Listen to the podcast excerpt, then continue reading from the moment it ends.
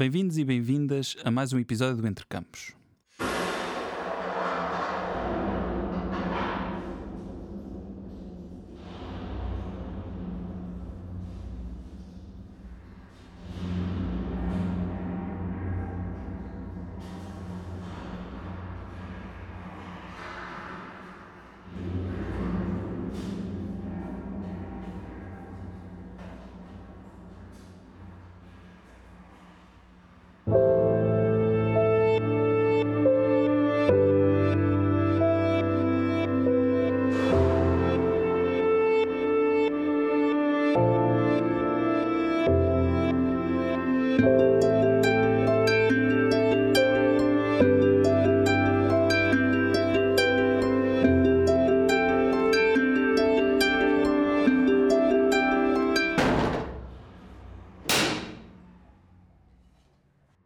Quem são as pessoas que estão na prisão?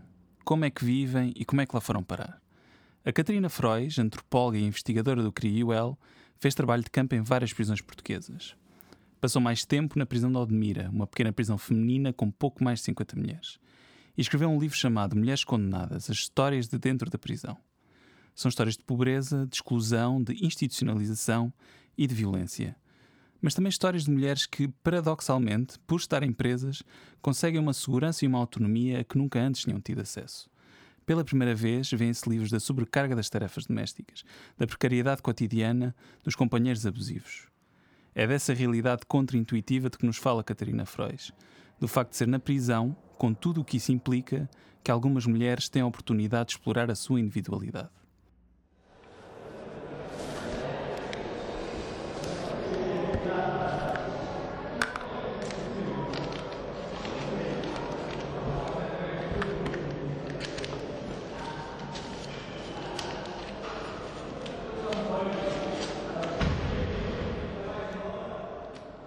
A única coisa que eu sabia a partir era que, que, que havia, um, um, que havia um padrão Uhum. que se repete e que se repete tanto nas mulheres como nos homens, mas muito, muito mais nas mulheres, eh, de, de exclusão e de, de uma pobreza que, que é, que é uma, uma pobreza que está entranhada. Que está entranhada de- na- naquelas pessoas e na maneira como falam e na maneira como estão. Eh, e, e essa pobreza acompanhada de tu, tu percebes a falar com aquelas mulheres e, e na maneira como, como se mexem nos- no- nas expressões faciais, tu percebes que há muito, é imensa dor. E, e, e- e isso, eu digo que isso era aquilo que eu sabia, porque é- é- aparecem todos os livros, eh, eh, todas as estatísticas sobre eh, mulheres e homens presos, tu consegues, sabes logo à partida que há ali um perfil Ok. pessoas pouco escolarizadas, eh, eh, desempregadas ou em situações de fragilidade económica, aquela coisa que, que, que nós tanto ouvimos falar e que, e que eu ensino nas minhas aulas, o- os bairros sociais, etc. Tu- isso, isso eu sabia que era o que eu ia encontrar. No caso das mulheres, talvez tenha sido um bocadinho diferente. Hum, porque de alguma maneira eh, consegui sentir empatia por elas que nunca tinha conseguido sentir a trabalhar com homens. Eh, isso tem algumas explicações, que é os homens cometem todo, todo o tipo de crimes, aquilo dá para tudo, não é? As mulheres, outra coisa que também que já sabemos que é assim, é- é- vê-se vê em todos os. Se tu fizeres um, se estiveres a ler um trabalho sobre mulheres presas em Inglaterra ou em Portugal ou na China, o padrão é sempre o mesmo. São condenadas por tráfico de droga, Uhum. ahm, roubos e homicídio. Homicídio, na maior parte dos, Dos casos, maridos. dos, dos maridos. Estás a ver? Portanto, os homens não. Aparecem os outros tipos de crime, todos exis- existentes. E por isso, essa não foi, não foi isso que me espantou. O que me, o que, o que me deixou mais curiosa e até um bocado zangada, se quiseres. E, e por isso é que eu escrevi este livro e por isso é que tenciono voltar à prisão. É ter percebido que, que se tens, tens gerações inteiras de pessoas que são uma cópia umas das outras dentro das prisões. Nas prisões de mulheres, sobretudo. E então isso fez-me pensar, e, e, é isso que eu tento perceber e, e dar resposta, que é então o que é que falha, não naquelas mulheres, mas até chegar, até não? chegar lá. O que é que falha nos mecanismos institucionais e nas vivências comunitárias destas pessoas para que tu de repente, de repente não, para que tu eh, constatas de uma maneira tão fria e tão objetiva mesmo que há, há, há percursos de, de, de famílias e de pessoas que vêm dos mesmos sítios, que, que têm todas a escolaridade só até ao quinto ano, que nunca tiveram um trabalho, então o trabalho que, que, tiveram é todo igual, são coisas que não. que vivem de, de, de, subsídios e apoios, que tiveram filhos na adolescência, percebes? E tu percebes que isto é uma trajetória que, em algum momento, se deveria ter conseguido parar, não elas, não necessariamente elas próprias, mas todas estas instituições de apoio que não conseguem. Não, ou, ou, é uma intervenção que está que não está articulada e portanto uh, as coisas vão falhando é? e tu tens a segurança social e tu tens a comissão de proteção de jovens e crianças em risco e tu tens as câmaras municipais que dão uh, casas uh, convencionadas é? portanto há uma série de coisas que, que, se reproduzem e então aí aí nós voltamos a, então aí vamos, voltamos a, à base da teoria, que é vais para o Durkheim, e vais para o Goffman e vais para o Becker, que é então as margens fazem as margens existem porque dão sentido ao centro e reforçam o centro, estás a ver? Então tu pensas, bolas, então, mas como é que não se consegue inverter a situação destas pessoas? Como é que não se consegue travar? Percebes? E isso para mim é que, foi, é, que é uma grande inquietação. Embora, embora eu não, não tenha uma. Tenta ao máximo fugir da, da, da ideia que as pessoas que cometem crimes são vítimas. Uhum. Eu não gosto dessa, não gosto dessa versão e, e, até tendo a discordar com ela. Primeiro, porque acho que as pessoas eh, têm autonomia e poder de decisão uhum. e, e fazem escolhas. E uma das Tem escolhas. Não, eu admito é que uma das escolhas que as pessoas têm ao seu alcance é cometer um crime, estás a ver? Sim, claro. claro. Eu, eu acho isso como possível. E, e, e essa, e, e isso é-me reforçado, por exemplo, quando uma mulher me diz. Uh, eu estava sem emprego, o subsídio de desemprego acabou, o meu marido não paga não sei o quê, portanto eu fui fazer tráfico porque eu tinha que alimentar os meus filhos. Para... E eu olho para ela claro. e penso: eu também tenho filhos. Estás a ver? Daí a empatia que. A empatia não veio daí, a empatia veio de perceber coisas que, que, que lá está, que eu não que eu não sabia, coisas que eu não coisas que eu não que eu não pensava que fossem possíveis. Um,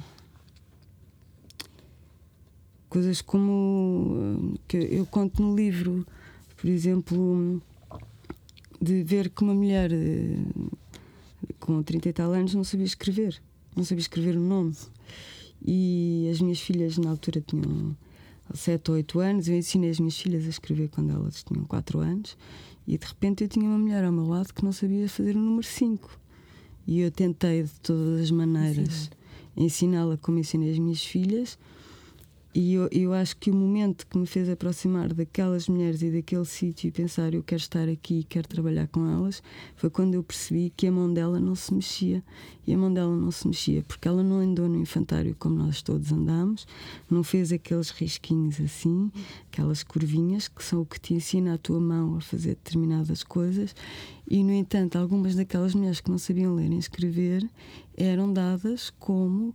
Hum, cabecilhas da organização criminosa do tráfico de droga. E, e eu pensei, isto está muito a mal, isto está tudo ao contrário, estás a ver? Há aqui qualquer coisa que não corre bem, porque elas não, não sabiam identificar os números até 10, por exemplo. Estás a ver? Mas tu sabes distinguir uma nota de 50 porque é verde e uma de 100 que é cor de laranja, ou ao contrário, estás sim, a ver? Sim. E portanto isso levou-me a um nível de vamos voltar para trás e vamos cá deixar-nos de teorias e de grandes formulações sobre o crime, a exclusão, e vamos mas olhar quem é que são estas pessoas, percebes?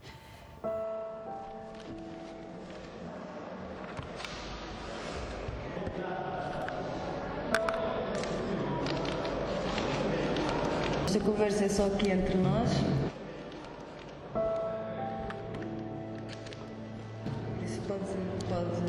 Pode desabafar à sua vontade. Se quiser dizer mal dos guardas, se quiser dizer mal da vida.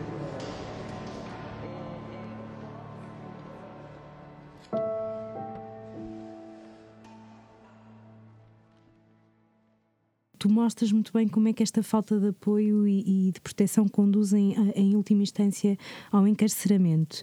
Uh, e, e tu recordo-me de, de, ler aqui um caso de, de, da Filipa e da mãe, creio que era a Ana, espero não me estar a enganar.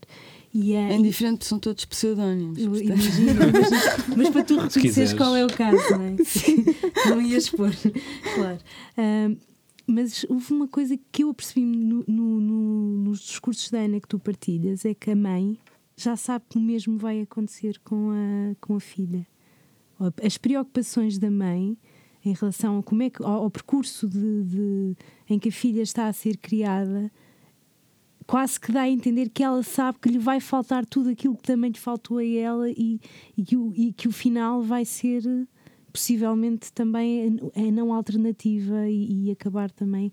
Não sei, não tenho a certeza. Eu, eu, esse caso, esse caso foi um caso que, que para mim foi, foi difícil de foi difícil de acompanhar e foi difícil de escrever sobre ele. Justamente até pela maneira como, como eu descobri, como eu, como eu falei mais com aquela mulher, que foi hum, por causa do, texto que ela escreveu e que foi publicado lá no Jornal da Prisão, que era a revolta dela em relação à, à violência doméstica, não é? E, e de ela dizer que não é justo, não é justo que, que, que uma pessoa seja vítima de maus tratos e, e lá está, e, que, e a vítima de violência doméstica é que tem de arranjar opções para uhum. sair dessa situação. E depois, hum,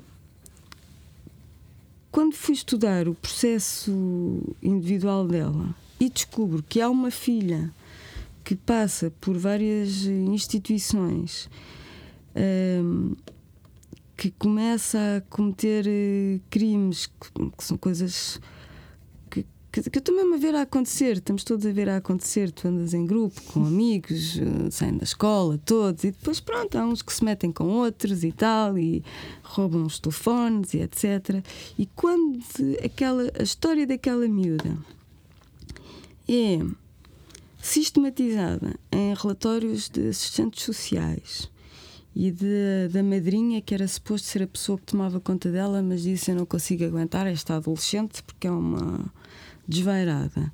E quando o juiz escreve que a única, é, a última e única hipótese que temos de tornar esta adolescente uma mulher que venha a ser produtiva e útil para a sociedade é em meio contentor, ou seja, é fechá-la. Isso para mim foi, foi, foi mesmo muito doloroso. Foi mesmo daquelas foi mesmo ver o. Não sei, de alguma maneira, quase o falhanço de tudo, percebes? O falhanço de, de é o fim da linha. É o fim da linha tu, tu chegares à conclusão. E eu não estou a dizer que. que eu não estou a interpretar uhum. a, a, decisão do juiz, percebes? Mas, mas então enquanto, enquanto pessoa e, e, e antropóloga, fico a pensar: bolas, há qualquer coisa aqui que está mesmo mal. E, e lembro na altura até comecei a escrever um artigo que se chamava Quando Todos Falhamos. Porque, porque eu senti isso também como uma responsabilidade de todos nós. Uhum. Um, eu não creio que a mãe soubesse ou antecipasse que aquela que a filha ia, ia um dia acabar num centro de, de para crianças e jovens. o que ela antecipava era que a partir do momento em que ela não estivesse, aquilo ia tudo correr mal. Claro que as coisas não correr, as coisas correram mal porque ela própria também falhou enquanto mãe, não é? Falhou enquanto mulher e não conseguiu garantir as condições necessárias para que vivessem as duas. A história é muito mais complicada do que isto, mas houve uma série de, de coisas que, que, que, deixaram de funcionar. E, e, há um dia em que, de facto, o Estado retira-lhe o cuidado da, da, filha. Agora, vamos, vamos eh, esquecer que estamos na prisão, vamos esquecer que tivemos em frente àquela mulher, uhum. Que vimos, que, que lemos o, o, os relatórios e vamos imaginar que, que vimos esta história, lemos esta história no jornal. Quando tu lês estas histórias nos jornais, que é que a mãe foi que a criança foi retirada aos pais por não ter condições, tu fazes um julgamento imediato. Tu pensas realmente é muito melhor estas crianças irem para um lar do que estarem a viver em condições degradadas. Isto é, isto é o que nós todos pensamos, não é? Realmente esta mulher é horrorosa. Ela não soube cuidar dos filhos. Portanto, olha, até é bem feita que seja presa. Percebes? E por isso é que eu acho que é importante nós trabalharmos sobre as prisões. E eu acho que é muito importante nós trazermos estas histórias, porque. Eh, estas histórias de vida. Porque nós. Não quer dizer que, que haja um lado certo e que haja um lado errado mas o que significa é que nós sabemos realmente muito pouco sobre a vida de pessoas em, em situações uh, de exclusão. E por isso, aquilo que o, que, que o Afonso estava a perguntar de, de haver, haver. De eu considerar que, que há ganhos para muitas destas mulheres na prisão, este é um caso paradigmático em que não só há ganhos, em que ela assume que há ganhos para ela própria uhum. que a prisão lhe trouxe benefícios para ela, mas que a própria filha, o facto de estar num centro de detenção juvenil, foi o melhor que lhe podia ter acontecido. E tu imaginas o que é tu estares perante uma mãe que te diz uma coisa destas e que afinal o juízo do juiz foi correto. Só em meio contentor é que nós conseguimos fazer com que esta rapariga seja bem sucedida. E então a mãe explica por A mais B que quando a miúda estava no lar de crianças e jovens tinha muito mais liberdade, portanto tinha a mesma liberdade que teria numa casa, não é? Uhum. Mas que por escolha dela juntava-se a miúdos ou a grupos que faziam disparates e a partir do momento em que ficou num lar com regras, com horários, com sendo com, com castigos que, que, qualquer um de nós dá aos nossos filhos. Tipo, chegas a casa depois da hora, agora não te importas, ficas no quarto a pensar sobre o assunto, não é? O com acesso à escolaridade. Com acesso à escolaridade e mais, com acesso à formação, uhum. Que claramente era muito mais o perfil desta miúda. Portanto, a miúda no centro de detenção estava a tirar um curso de cabeleireiro que era uma coisa que ela adorava. Estava a adorar. E portanto, de alguma maneira, isso é que é ao mesmo tempo genial e horrível nisto. De alguma maneira, estas duas mulheres ganharam autonomia, ganharam um, encontraram o, o, caminho delas uhum. Presas. O que é que isto nos diz? Que é quando estão protegidas do que está cá fora.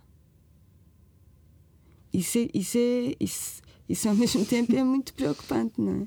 Claro. Porque tu pões na prisão as pessoas que tu, tu consideras que são uma ameaça para o exterior, não é? São uma ameaça porque causam danos aos outros. E então, quando tu encontras a prisão como um lugar que dá segurança, claro. então aí inverteste mesmo os papéis. Então aí tu pensas: espera aí, que se calhar nós temos é de compreender como é que estas dinâmicas uh, uh, se criam e são reproduzidas e porque é que uh, faz tanto sentido para algumas pessoas que o facto de estarem privadas de liberdade é o lugar onde elas se encontram. E houve outra coisa que, que, eu, que eu escrevi aí no livro que também foi muito, muito uh, esclarecedor para mim, que foi uh, muitas das mulheres que estão presas sofrem uh, por não terem os filhos. Não é? É, uma, é a maior angústia delas não é estarem ali, é não estarem com os filhos. E para muitas delas, eu fiquei claramente com a sensação que se fosse elas estivessem na prisão com os filhos, e então aí tu já estás a falar de uma coisa muito mais próxima de uma casa-abrigo, uhum. não é? E portanto de uma halfway house para, uhum. para a vida cá fora. Se aquelas mulheres pudessem ter ali os filhos, elas estavam muito bem. Estás a ver? Sim. Isso é aflitivo. Isso é, é, é aflitivo para nós quando estamos a, a pensar ou a trabalhar nisso. Mas então, bora virar isto ao contrário. E bora ver o que é que. O que é que, que, casas, que instrumentos é que se podem criar com base nestas experiências e nesta aprendizagem que se calhar evitem que estas pessoas cheguem à prisão.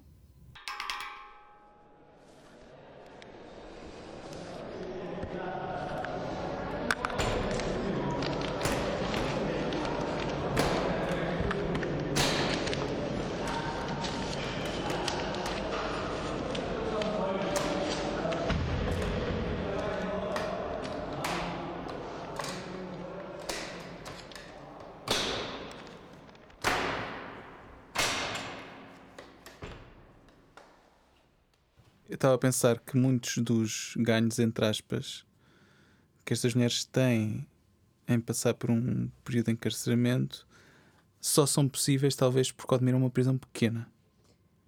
Sim.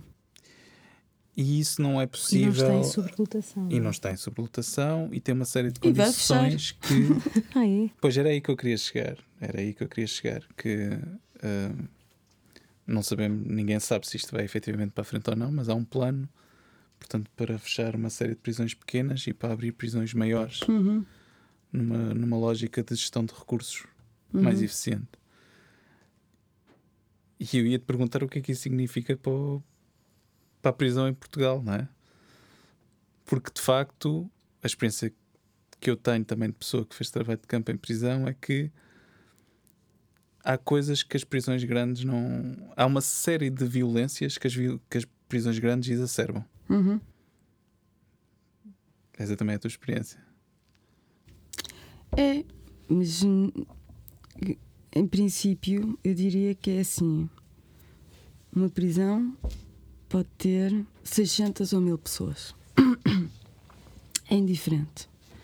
Porque tu podes uh, pensá-la de uma maneira em que tu tens diferentes alas, não é? Em que tu fazes a separação dos, dos reclusos e em que tu consegues ter, se tu tiveres boas condições materiais e se tiveres boas condições humanas, que passa por guardas, professores, médicos, assistentes sociais, etc., é indiferente se a prisão tem 50 ou 600 pessoas, ok? Agora, não é isso que acontece nas prisões grandes e certamente não será isso que vai acontecer com o plano que se tenta fazer, mas tenta-se fazer há tantos anos e estão sempre a repetir a mesma coisa que nunca saberemos uh, se, o que é que vai ser. Independentemente de se concretizar ou não, é sempre a visão de longo prazo, pelo menos portuguesa da prisão, é esta, não é? Claro, e o argumento, eu compreendo o argumento. Quer dizer, se tu conseguires fechar cinco prisões pequenas, são cinco diretores que tu eliminas. São quatro diretores que tu eliminas, porque só precisas de um diretor para uma prisão, uhum. só precisas de um chefe de guardas em vez de cinco, não é? Agora, a questão é depois teres prisões, como tens a Carregueira, tu conheces, como tens o, o Linhão, como tens o EPL, é, ou Custóias, que aquilo está de tal maneira está uh, numa situação em que tens duas hipóteses. Ou tens os preços fechados durante 23 horas, estão fechados na cela deles, e têm uma hora de pátio, ok? Ou então tens, tens as coisas como descreviam no EPL, que é de manhã às 8 da manhã abres a cela e os preços estão o dia todo, pá, de cela aberta. Mas então. Uma confusão. Toda a gente tem uma aula, então 200 homens a fazer 30 por uma linha e não há guarda nenhum que vá para o pé deles, porque então a fazer proporção é 3 guardas para 200 e ninguém vai. E acho bem que não vão. Não é? Hum, portanto, é, é, e, e, e, depois, e, depois, as outras coisas que acontecem numa prisão grande com falta de recursos, que é, imagina, tens 200 pessoas, não, não precisamos estar a falar de recursos, se tiveres 200 miúdos numa escola, se tiveres 200 miúdos no pátio e não tiveres nada para eles fazerem, a algum momento, pá, um começa a tirar o outro, outro atira-se uma escada abaixo, quer dizer, pronto, estão a viver, Sim, não é?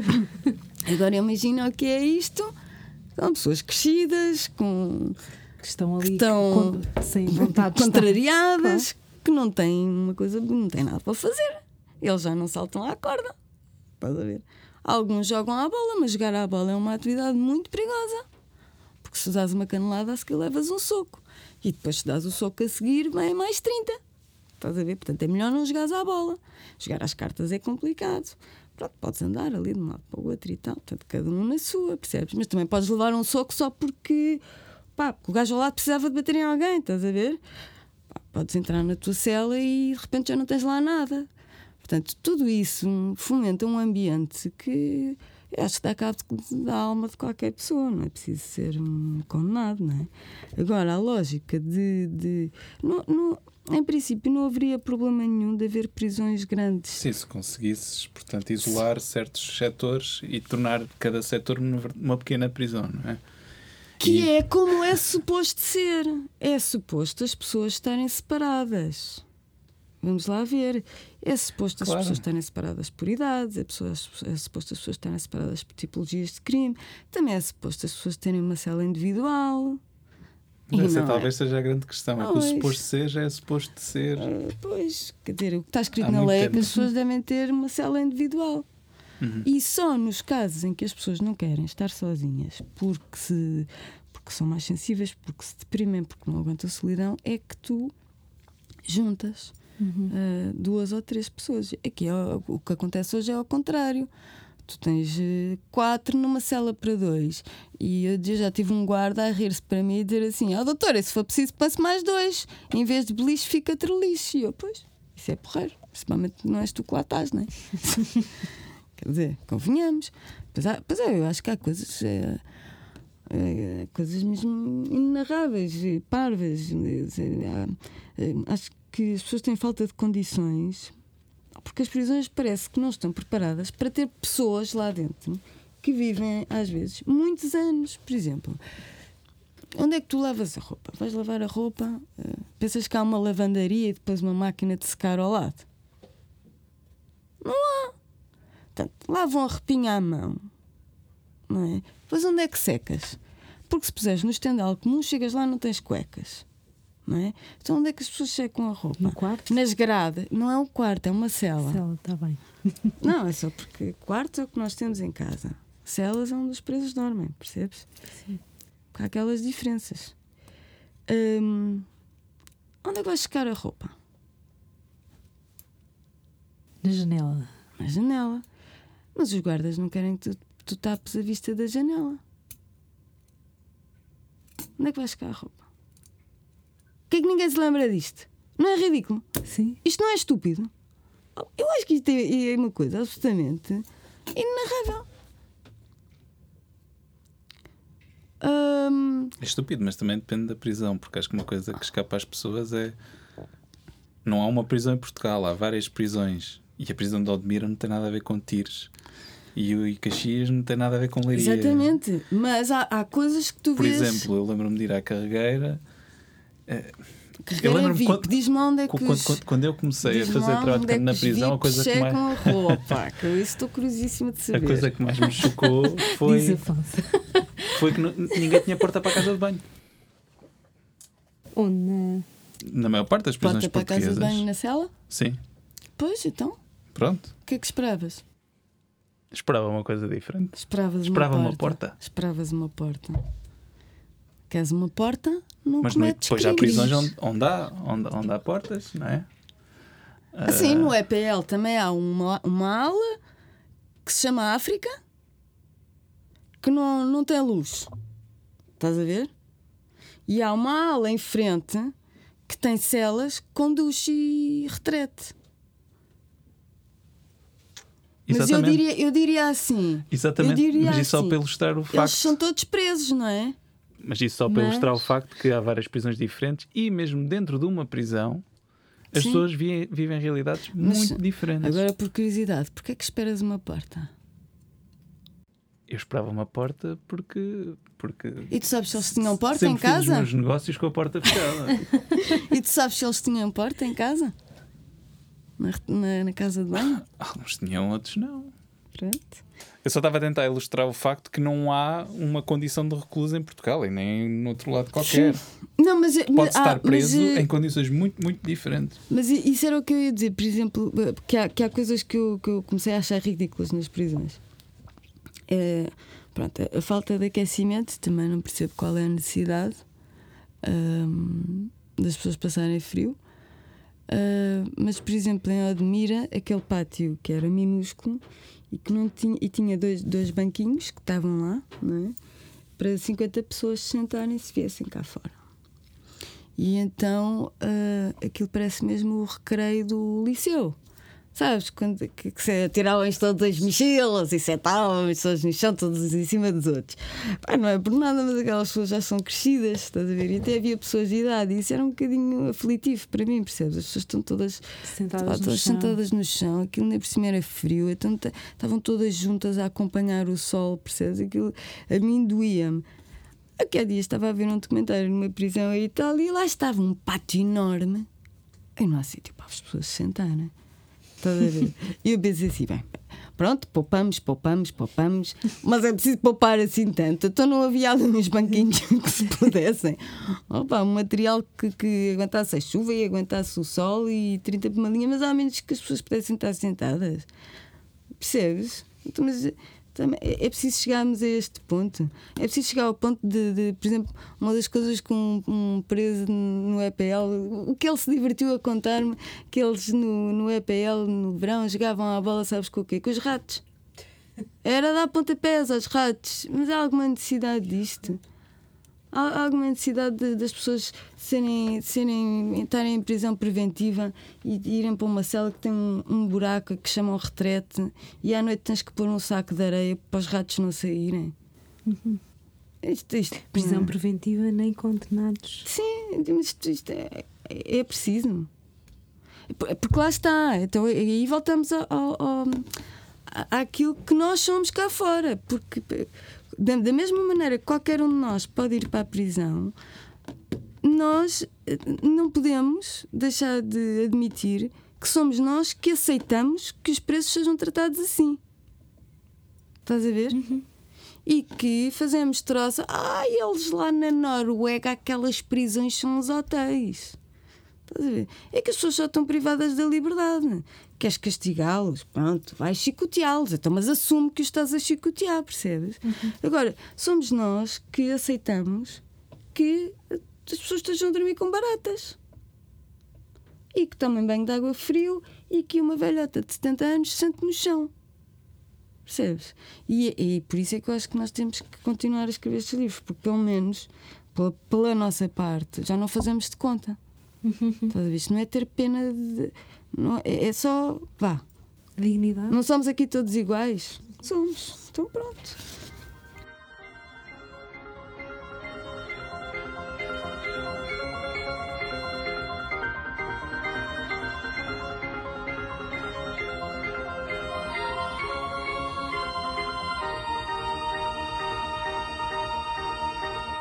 Muito obrigada, Catarina, por teres aceito o nosso convite. Entre Campos é um podcast produzido com o apoio do Laboratório Audiovisual do CRIA do Polo ISCTE-UL e da Rede dos Doutorandos e das Doutorandas de Antropologia. Obrigada também a todas e a todos que nos estão a ouvir.